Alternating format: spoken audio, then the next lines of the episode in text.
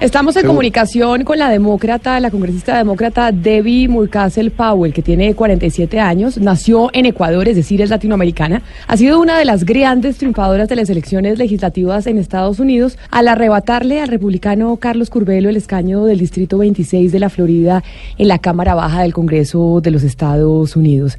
Así que, señora Murcastle Powell, bienvenida a Mañanas Blue. Muchas gracias por estar con nosotros. Gracias, Camila, por la invitación.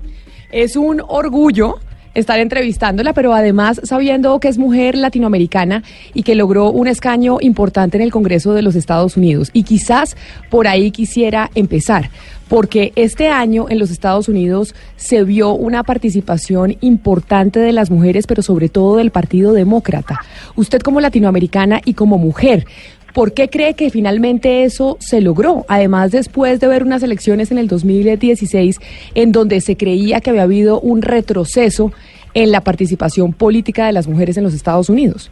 Sí, eh, gracias Camila. Buenos días. Mira, yo pienso que lo que sucedió en el 2016, cuando eligieron, eh, cuando este país eligió a Donald Trump, cuando escuchamos las palabras de él en contra de los inmigrantes, en contra de las mujeres, los ataques que hemos escuchado por tanto tiempo, eso eh, trajo mucha mucha energía a, los americanos para salir a votar en el 2018 y para elegir a tantas mujeres al Congreso.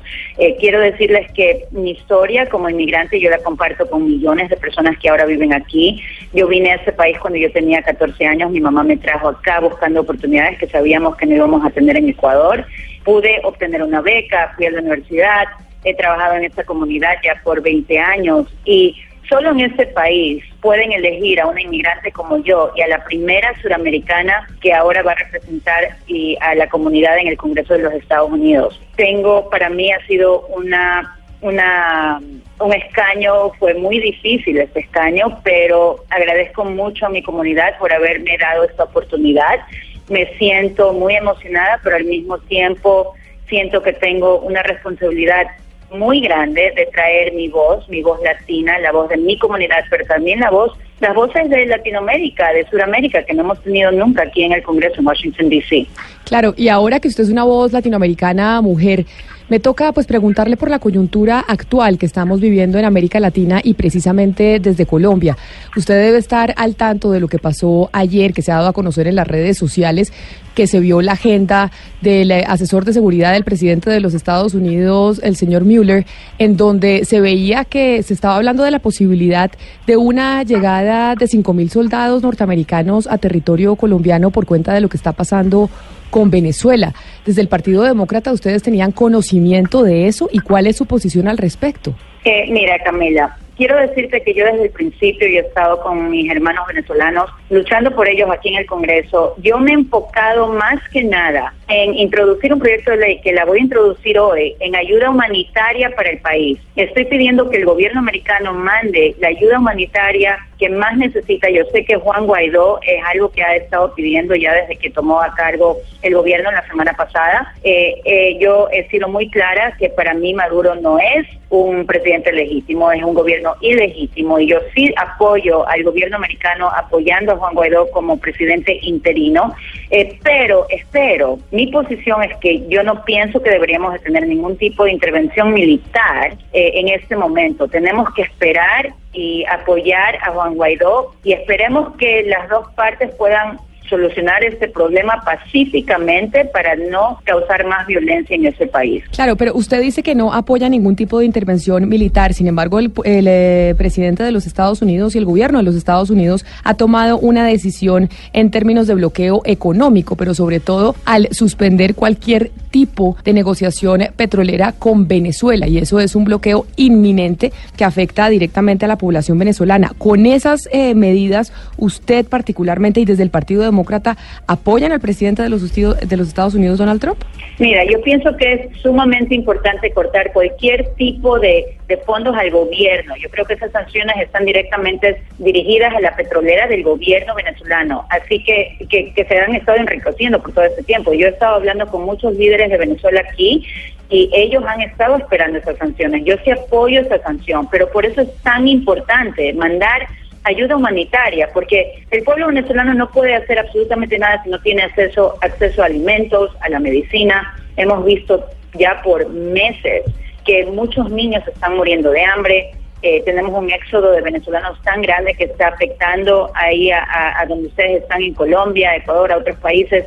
Así que para mí, mi punto de vista es ayudar al pueblo venezolano, exigir que tengan unas elecciones democráticas transparentes y libres lo más antes posible y evitar cualquier tipo de, de, escalo de violencia en el país. Y ya que usted dice que hay que evitar cualquier tipo de escalada de violencia en el país, eso es lo que usted dice que es su opinión y lo que no debería suceder. Pero ahora yo le pregunto como conocedora de la política norteamericana, como congresista, como conocedora del gobierno del presidente Donald Trump, ¿usted cree que teniendo al eh, señor Mueller como asesor, viendo lo que se veía ayer en su agenda amarilla, que es posible que el gobierno de los Estados Unidos tome una decisión de intervenir militarmente? ¿Usted cree que eso es factible? Yo pienso que la administración del gobierno de Trump, Camila, eh, está diciendo muchas cosas y espero que no lo estén haciendo por juegos políticos internos eh, cuando nosotros hablamos de una intervención militar de los Estados Unidos a otro país, eso es algo extremadamente serio y solamente lo tenemos que usar como último recurso. En este momento no pienso que estamos ahí. En este momento, ahora pues pasando también a otro tema latinoamericano y que también les importa a ustedes los congresistas que representan los intereses finalmente de los latinos en los Estados Unidos, que son tantos, y es lo que va a pasar con el muro, el muro que ha prometido el presidente Donald Trump durante las elecciones, pero además que tuvo el gobierno de los Estados Unidos casi que apagado por más de un mes. Ahorita se llegó a una tregua y se levantó la suspensión temporalmente. Sin embargo, ese muro que quiere construir el presidente norteamericano entre Estados Unidos y México cada vez parece más factible o no, congresista.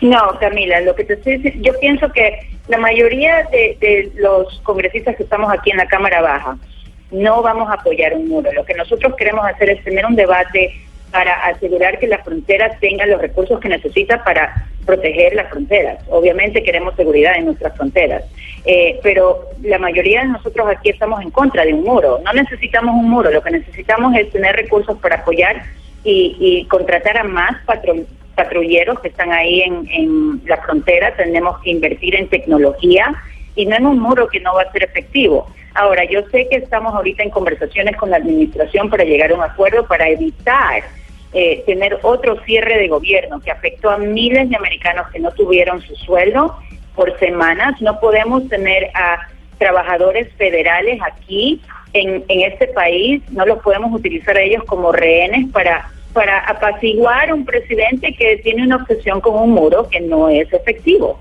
Claro. ¿Y usted cómo ve el gobierno del presidente López Obrador? Porque finalmente eso también generó un cambio en la política exterior mexicana y casi que un, casi que un viraje en Centroamérica frente a lo que estaba pasando en las relaciones con Estados Unidos. ¿Su percepción como congresista frente a ese nuevo gobierno en México es cuál? Bueno, espero que puedan este, tener un tipo de, relación diplomática entre, entre Trump y él. Yo sé que ahora en este momento él no está de acuerdo en reconocer, eh, ha tenido una posición en que no está reconociendo a Guaidó como presidente interino. Eh, creo que no se quiere involucrar, pero me y, me deja un poco con, o sea, me da un poco de pausa esa posición.